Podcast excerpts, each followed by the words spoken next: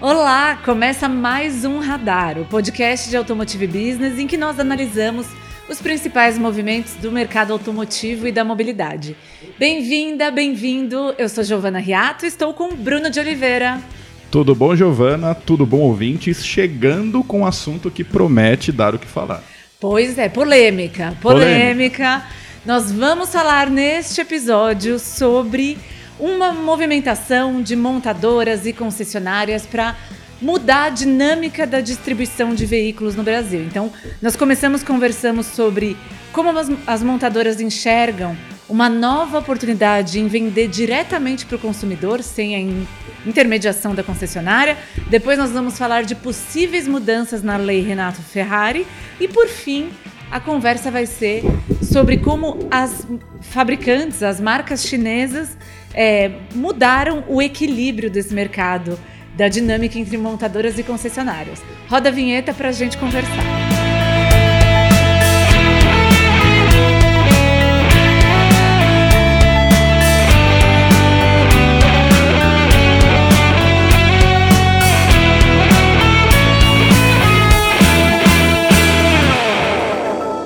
Bom, há muito tempo a dinâmica do mercado automotiva é a mesma, né, né, Brunão? As montadoras produzem veículos ou importam veículos ou, enfim, fazem o que for, criam seus produtos e têm sua rede de distribuição, sua rede de concessionárias que vende para o consumidor final, para nós mortais, eu e você.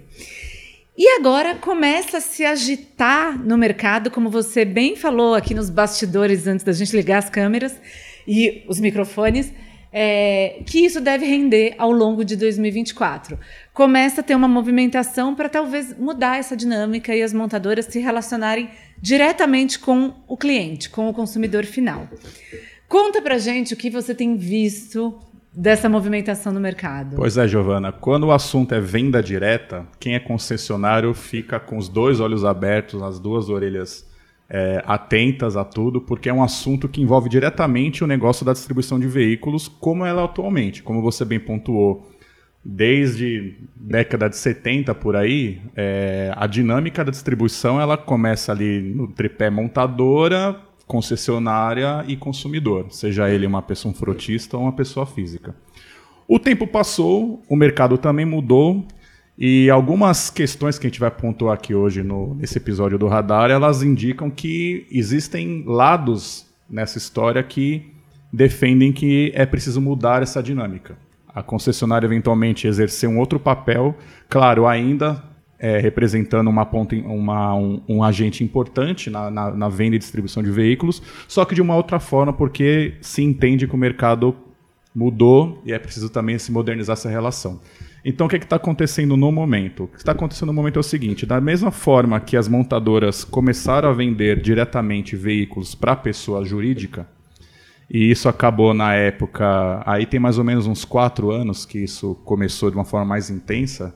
É, quando as montadoras começaram a fazer isso, isso causou um ruído enorme entre os concessionários que acabaram é, interpretando isso como uma como um momento em que eles iam acabar perdendo força de vendas perante ante o tamanho das montadoras. Peraí, Bruno, me deixa te interromper rapidinho. Quando você fala de venda das montadoras para pessoa jurídica, não estamos falando de da Localize, estamos falando eu tenho uma MEI. Não, estamos lá... falando do MEI e estamos falando da Localiza. Tá. Ou, ou, seja, é, quem tem um CNPJ. Independente do tamanho.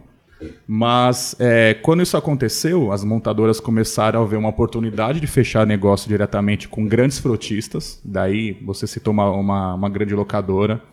E isso envolveu ou as, as, demais também, até as pequenas, enfim, isso envolveu a maioria dos frotistas aqui no Brasil. As montadoras viram um filão, começaram a explorar e isso acabou acendendo um alerta aos concessionários que começaram a pensar assim: poxa, é, se a montadora está vendendo diretamente para esses clientes, é, o meu papel nesse processo está diminuindo de alguma forma.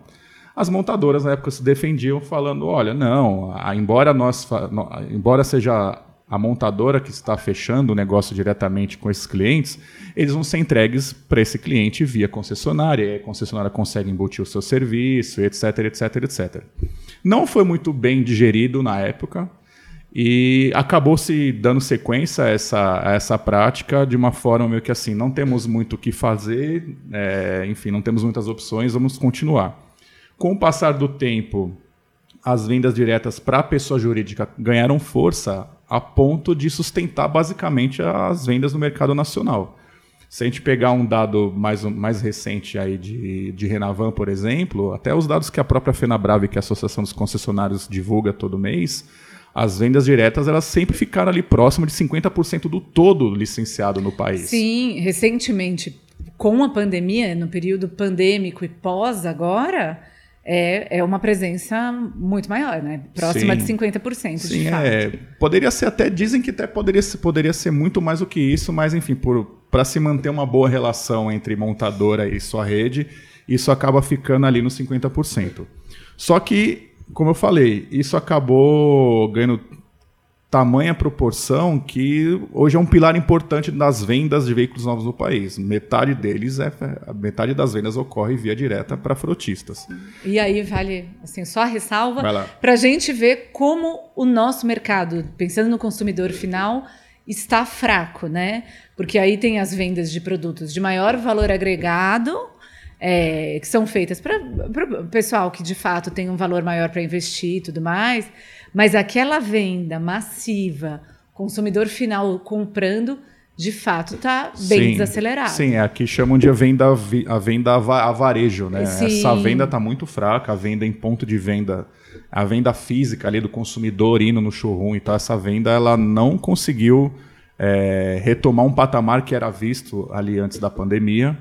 E há quem defenda que isso não vai acontecer mais, porque, enfim, o, o, perfil do consumo mudou bastante, principalmente depois da pandemia, as montadoras começaram a criar canais digitais de vendas, as próprias concessionárias acabaram fazendo isso. Mas voltando um pouquinho ao ponto, é, as vendas diretas viraram uma realidade.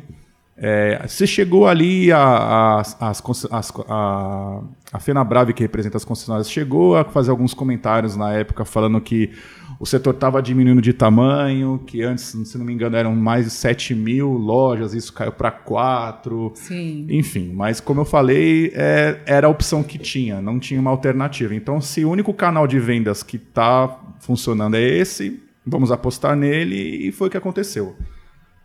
Agora, vindo para uma realidade um pouco mais próxima, é, as montadoras agora elas estão tentando fazer com que isso aconteça para a pessoa física, ou seja, além dela estar tá delas estarem é, intensificando essa venda de veículo diretamente para um cliente PJ, agora elas querem fazer isso com um cliente pessoa física.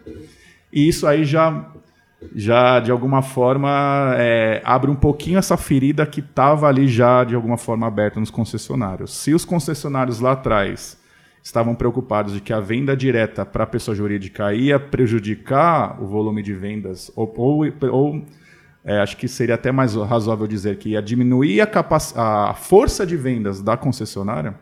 Agora, com pessoa física, isso acaba criando um, um ruído maior, porque daí a gente está envolvendo a outra ponta que faltava, né? Sim. Então, assim, como, como, eu tenho conversado com alguns concessionários e o maior medo deles, além da. Não é nem, não é nem especificamente não ter tanto mais poder de vendas assim, porque a montadora, ainda que a montadora não tenha loja, a montadora é gigante, a montadora tem corpo de vendas grande também, etc. Assim, funcionários em departamento de vendas e tudo mais. Só que o grande temor é o que, que vai ser da concessionária daqui para frente, eventualmente, se isso ganhar força. Aí, chegando agora no tema da, do nosso episódio aqui. Existe uma lei, para quem não conhece, existe uma lei chamada Lei Renato Ferrari, que ela regulamenta desde a década de 70 a, essa relação comercial entre montadoras e sua rede de distribuição. Essa lei ela tem vários, vários artigos, vários tópicos que, de alguma forma, garantem para a concessionária é, um cenário de previsibilidade de vendas. Então, se eu tenho uma loja aqui, o concorrente não pode abrir uma, uma loja tantos quilômetros, tantos metros próximo, daí você garante ali um certo espaço, você tem que comprar estoque, enfim, tem toda uma relação que cada montadora por meio de convenções, ela, ela entra em acordo com a sua rede de concessionárias.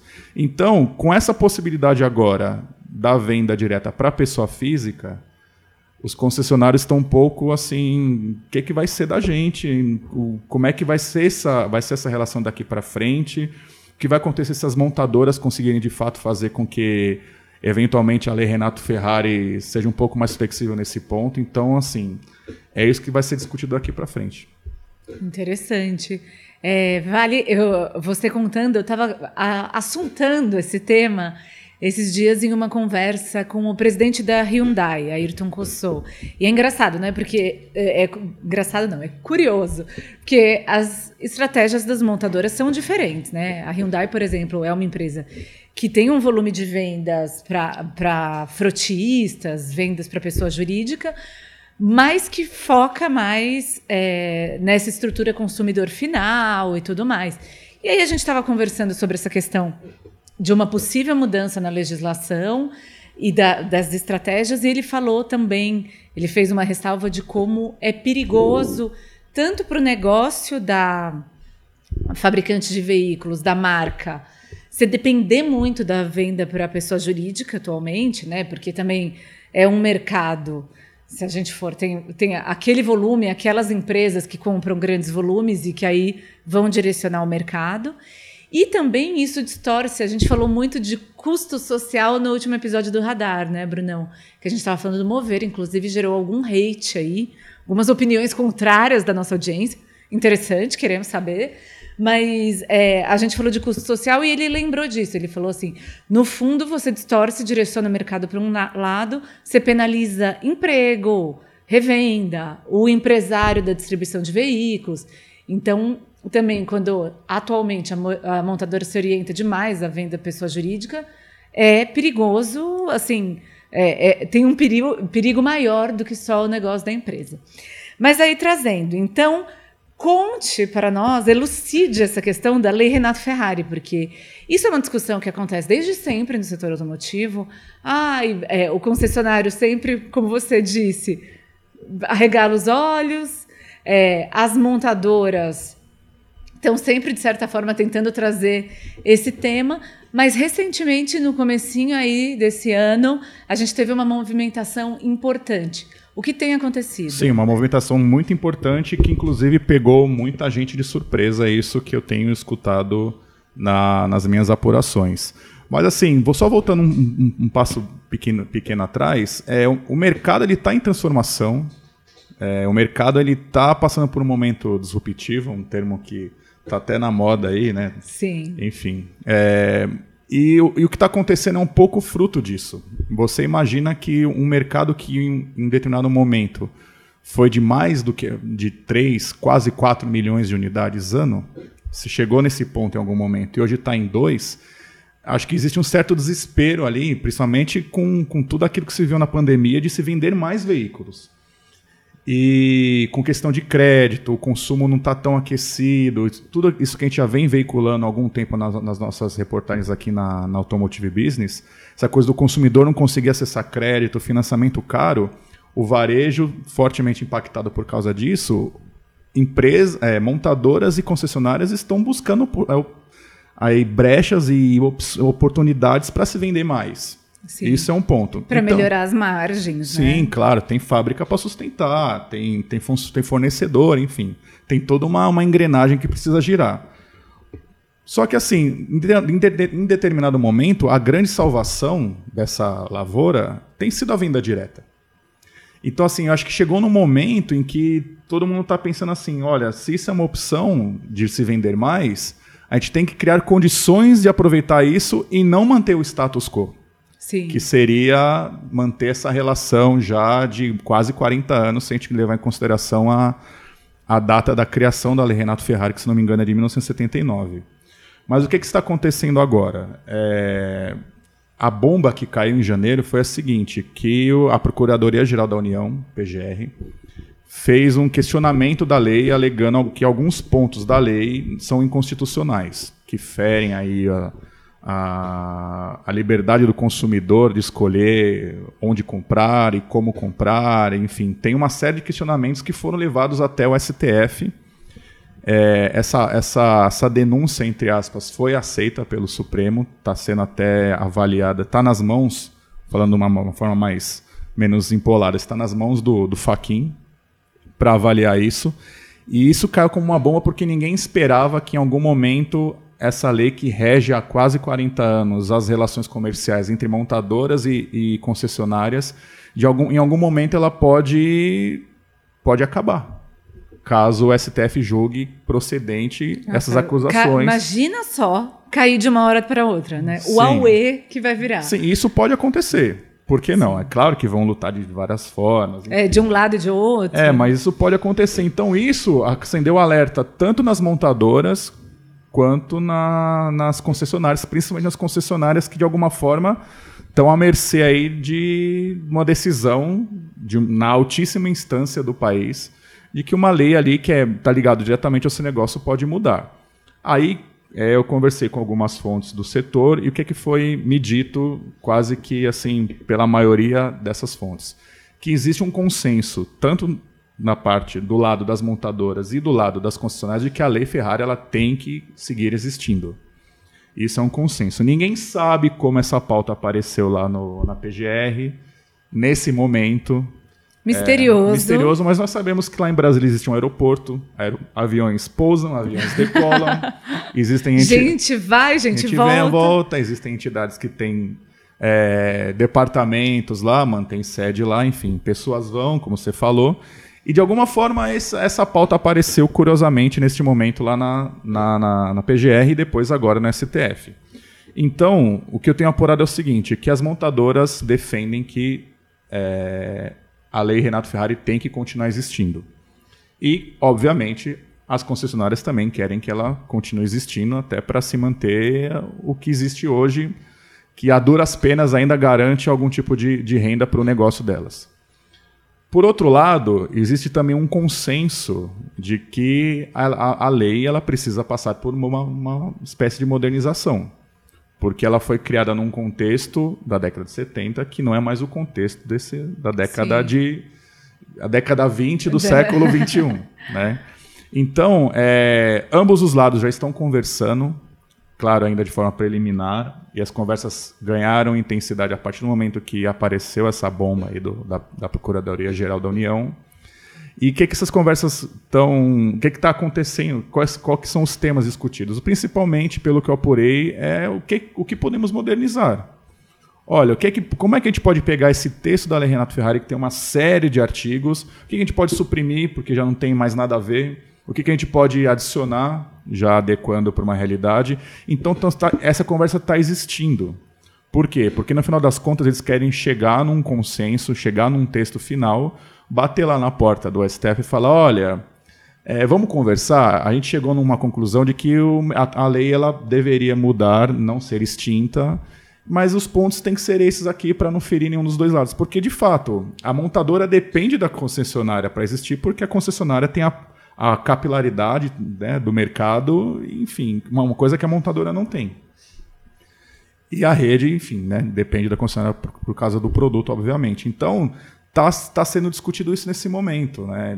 Das duas partes aí chegarem numa conclusão de que é preciso modificar, agora estão vendo modificar o quê? Chegar numa espinha ali de que não interfira tanto nas, na, nos interesses das concessionárias e também atenda aos interesses da montadora, que sim, quer vender mais. Sim. Entendeu? E se havia... É o interesse justo. Sim, e se havia a venda direta, por que não? Aí eu estava até comentando com você, eu estava resgatando no ano passado, naquela, naquela nuvem né, que foi a discussão em torno do carro popular, do, do grande plano nacional de socorro às montadoras, eu entrevistei o presidente da Anfável, Márcio de Lima Leite, até vou pedir para o nosso querido Marcos Ambroselli colocar o QR Code aqui na, na tela, ele defendendo que uma das formas, naquele momento, naquele contexto, uma das formas de se estimular o mercado, fazer com que o mercado consuma mais na ponta, apesar de todo o cenário de crédito e etc., é vender para a pessoa física diretamente. Então, isso foi aventado ano passado. Um Sim. representante das montadoras falou isso uhum. abertamente.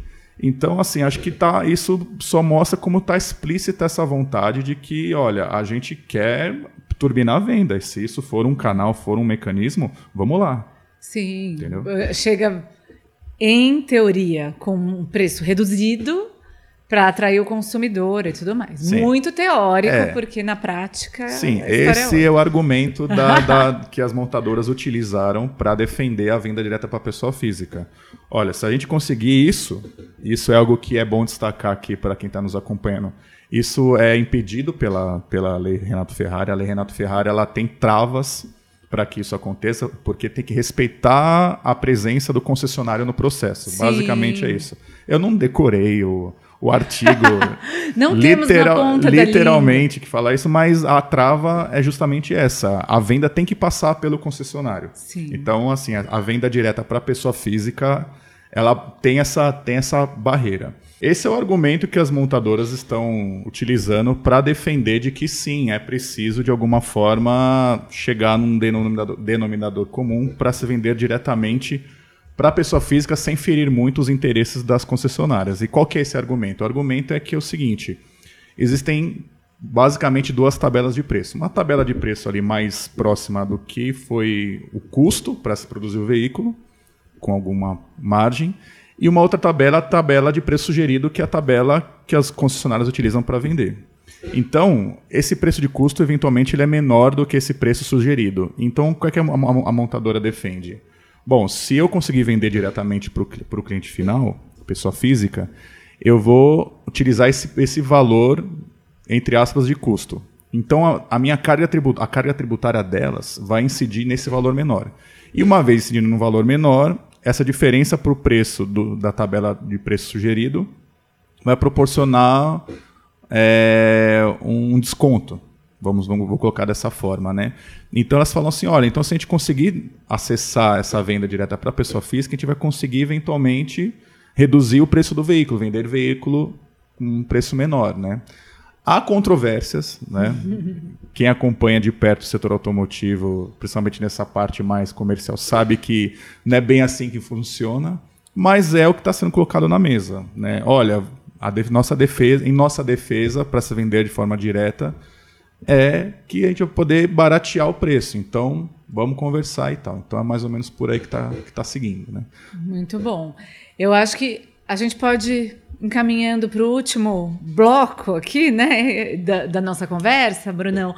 Uma coisa que é essencial a gente abordar é como a, a fórmula das marcas chinesas BYD e GWM tem estremecido esse mercado, né? Porque elas têm, elas não trabalham, elas criaram uma outra dinâmica ao ter a oportunidade de desenvolver uma nova rede de concessionárias. Essas empresas criaram uma nova dinâmica que não está dentro, não é regida pela lei Ferrari. E essa dinâmica tem mostrado para os concessionários como há novas oportunidades sem tantas amarras, sem ter que cumprir tantos pré-requisitos, sem precisar comprar lotes de carros.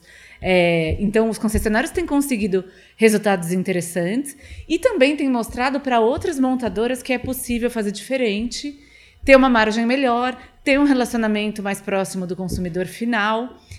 Enfim, as chinesas bagunçaram aí a, a história e têm é, fomentado essa discussão. Conta pra gente como isso tem acontecido? Vamos lá, as chamadas newcomers, né? Sim. É, você é do tempo que as newcomers eram Hyundai? Nossa, houve um tempo. Houve um tempo, né? Pois é, essas montadoras já não são mais as Eu já peguei algumas né? levas de newcomers no Brasil. Estamos aqui né, numa nova. Pois é, então essas empresas, essas montadoras que estão chegando no Brasil nesse momento, é, GWM, BYD, etc., elas estão construindo suas redes de, sua, suas redes de distribuição. E essa construção nesse momento, acho que chegar, chegar nessa hora do mercado é, basicamente do zero, tem, é, proporciona algumas possibilidades interessantes. E uma delas é você construir uma rede de concessionários é, mais próximo daquilo que é o mercado, em termos de, de modelo de vendas, por exemplo. Então, assim, no caso da GWM, que foi a empresa com a qual eu conversei, é, eles, eles a, as relações são regidas pela lei Renato Ferrari, deixaram muito claro isso para mim. Só que na convenção de marca, que aí são os acordos internos que cada marca tem com, seu, com sua rede, eles já negociaram, por exemplo, olha, a gente vai poder vender diretamente para a pessoa física. Entre outras coisas, assim, eventualmente, aqui isso eu não tenho certeza, mas eventualmente, olha, você não é obrigado a comprar estoque. Você compra um lote de veículos, você vende, você ganha uma comissão, repassa para monta, mim, montadora, um outro valor e a vida segue. E isso, de alguma forma, é, proporcionou um bom desempenho comercial para essas montadoras que, embora ainda não tenham produção local, e terão, elas já estão é, se dando bem, digamos assim, por meio desse modelo de negócio com veículos importados. E isso, de alguma forma, despertou a atenção das montadoras mais veteranas, entre aspas, né? que querem, claro, ter essa flexibilidade, querem ter esse, esse modelo mais enxuto e mais atrelado àquilo que elas acham que é mais moderno para as relações comerciais. Só que a diferença é que é, se as chinesas estão conversando com pessoas novas, está formando tudo do zero, por outro lado, as veteranas têm redes mais consolidadas, mais antigas, famílias aí já de longa data no mercado, e você mudar essa estrutura do dia para a noite é mais complicado. Você tem mais pessoas, mais agentes envolvidos e convencer todo mundo de que, olha, essa é a realidade é, mais interessante para o negócio, isso já custa um pouquinho. Sim. Só que assim, novamente, como, como nós conversamos no, é, lá no começo do, desse episódio, elas, as, todo mundo quer vender mais. Se esse for o caminho e o único caminho, vão ter que se adaptar. Só que vai dar, vai custar um trabalho, porque você tem que conversar, vai ter que. Muitas pessoas terão que ser convencidas disso, né? Sim, então, encontrar um novo modelo, um novo equilíbrio não é exatamente Isso simples. é, uma coisa é uma BYD, por exemplo, chegar para um, um grupo de investidores e falar: olha, você quer ser meu concessionário? A área de interesse que nós temos é essa daqui, você consegue atender? Ah, eu consigo. A loja tem que ter esse perfil, tem que ter essa, essa, essa parte visual padrão e a nossa, a nossa a nossa relação comercial é a seguinte: você compra o carro, você vende, você tem uma comissão, enfim. Você topa? Ah, eu topo. O cara se programa, ele faz a conta ali, vê que é viável, beleza. Agora, você chegar aí para um. Não vou citar nomes, né? Mas chegar para esses grupos concessionários, Sim. que geralmente é um sobrenome da família, a marca, é um pouco mais complicado. Exato. Porque o negócio desse cara foi criado nessa consolidação. Ele funciona dessa forma mudar tudo isso envolve custos, envolve uma série de coisas. Então a gente vai ter que ver aqui, e daqui para frente é o que vai acontecer, como é que vai ser esse jogo de cintura para se adequar à relação comercial que as montadoras têm com as concessionárias, essa nova realidade, sem causar grandes modificações estruturais. Exato. Enfim, né? É, sem um prejuízo financeiro para as partes e também sem um prejuízo desse outro lado que é extremamente relevante, de empregos, de, né, de fechamento, de, de pontos de venda, sempre essa discussão.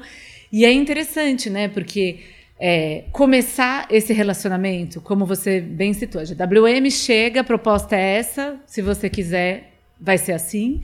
Isso é uma coisa. Agora, é, refazer um relacionamento, às vezes com investimentos recentes que foram feitos para atender exigências e tudo mais, é uma, é uma outra conversa. Outra né? conversa, completamente. Porque, como você disse, né, tem dinheiro envolvido. É, é um setor que, de fato, passou por uma grande transformação nos últimos cinco anos, cinco anos a ponto de se reduzir o tamanho. Sim. E eu lembro muito bem na época o presidente da FenaBrave, o senhor Alarico Assunção Júnior, ele falava assim: olha, as vendas diretas não estão refletindo tanto assim no negócio, mas, as, mas a, a rede está diminuindo. Porque antes é, o cara ele tinha um ponto de venda em cada cidade do estado, vai colocar dessa forma. É, de repente as, as vendas minguaram tanto que o cara começou a não conseguir ter poder financeiro para pagar aluguel, manter o ponto de venda funcionando, então isso foi reduzindo. Então é uma crise é, de mercado mesmo. O mercado ele hoje proporciona um volume menor no varejo para o concessionário e tem essa questão da disrupção da, da, do, da, que o próprio mercado moderno impõe, né? que é o canal digital, que é a montadora vendo que ela consegue, de alguma forma, trazer para si essa, essa, esse papel de, de agente comercial, entendeu? Então, assim, é uma, é uma grande transformação está acontecendo em grandes momentos de transformação, não só no setor automotivo, como até na própria existência humana. Vou até estender isso aqui para um papo mais filosófico. filosófico. É. Vamos trazer assim, uma teve coisa mais grandes, conceitual. Sim, teve grandes impactos, né? Sim. Antes de chegar novamente no momento de consolidação. Então é o que a gente está vivendo. Né? Exatamente. As montadoras querendo vender mais, buscando caminhos, só que, enfim, né? A mudança ela traz impactos em várias frentes. Né? Excelente, Brunão. Ótimas reflexões. Queremos saber da nossa audiência, como sempre. Então, pode criticar, pode agregar com educação, né, para não machucar aqui. Mas é, essa conversa continua. Muito provavelmente, como você disse, ao longo de 2024, a gente vai falar muito disso. E nós queremos ouvir aí as experiências e as expectativas de quem está nos acompanhando, né? Pois é, estamos aguardando aí essa, esse feedback da nossa audiência. Espero na próxima oportunidade que a gente se encontrar aqui no Radar, a gente possa discutir o que foi colocado por eles Exato. nos nossos canais. Isso aí. Valeu, pessoal. Valeu, Brunão. Valeu, Gi. Valeu, pessoal. Um abraço. Até a próxima. Radar Podcast é uma produção de Automotive Business. Eu sou Giovana Riato. Eu sou Bruno de Oliveira. A edição é do Marcos Ambroselli, a direção de arte do Luiz Prado, trilha sonora do Chibruski, Guilherme Schildberg. Até o próximo.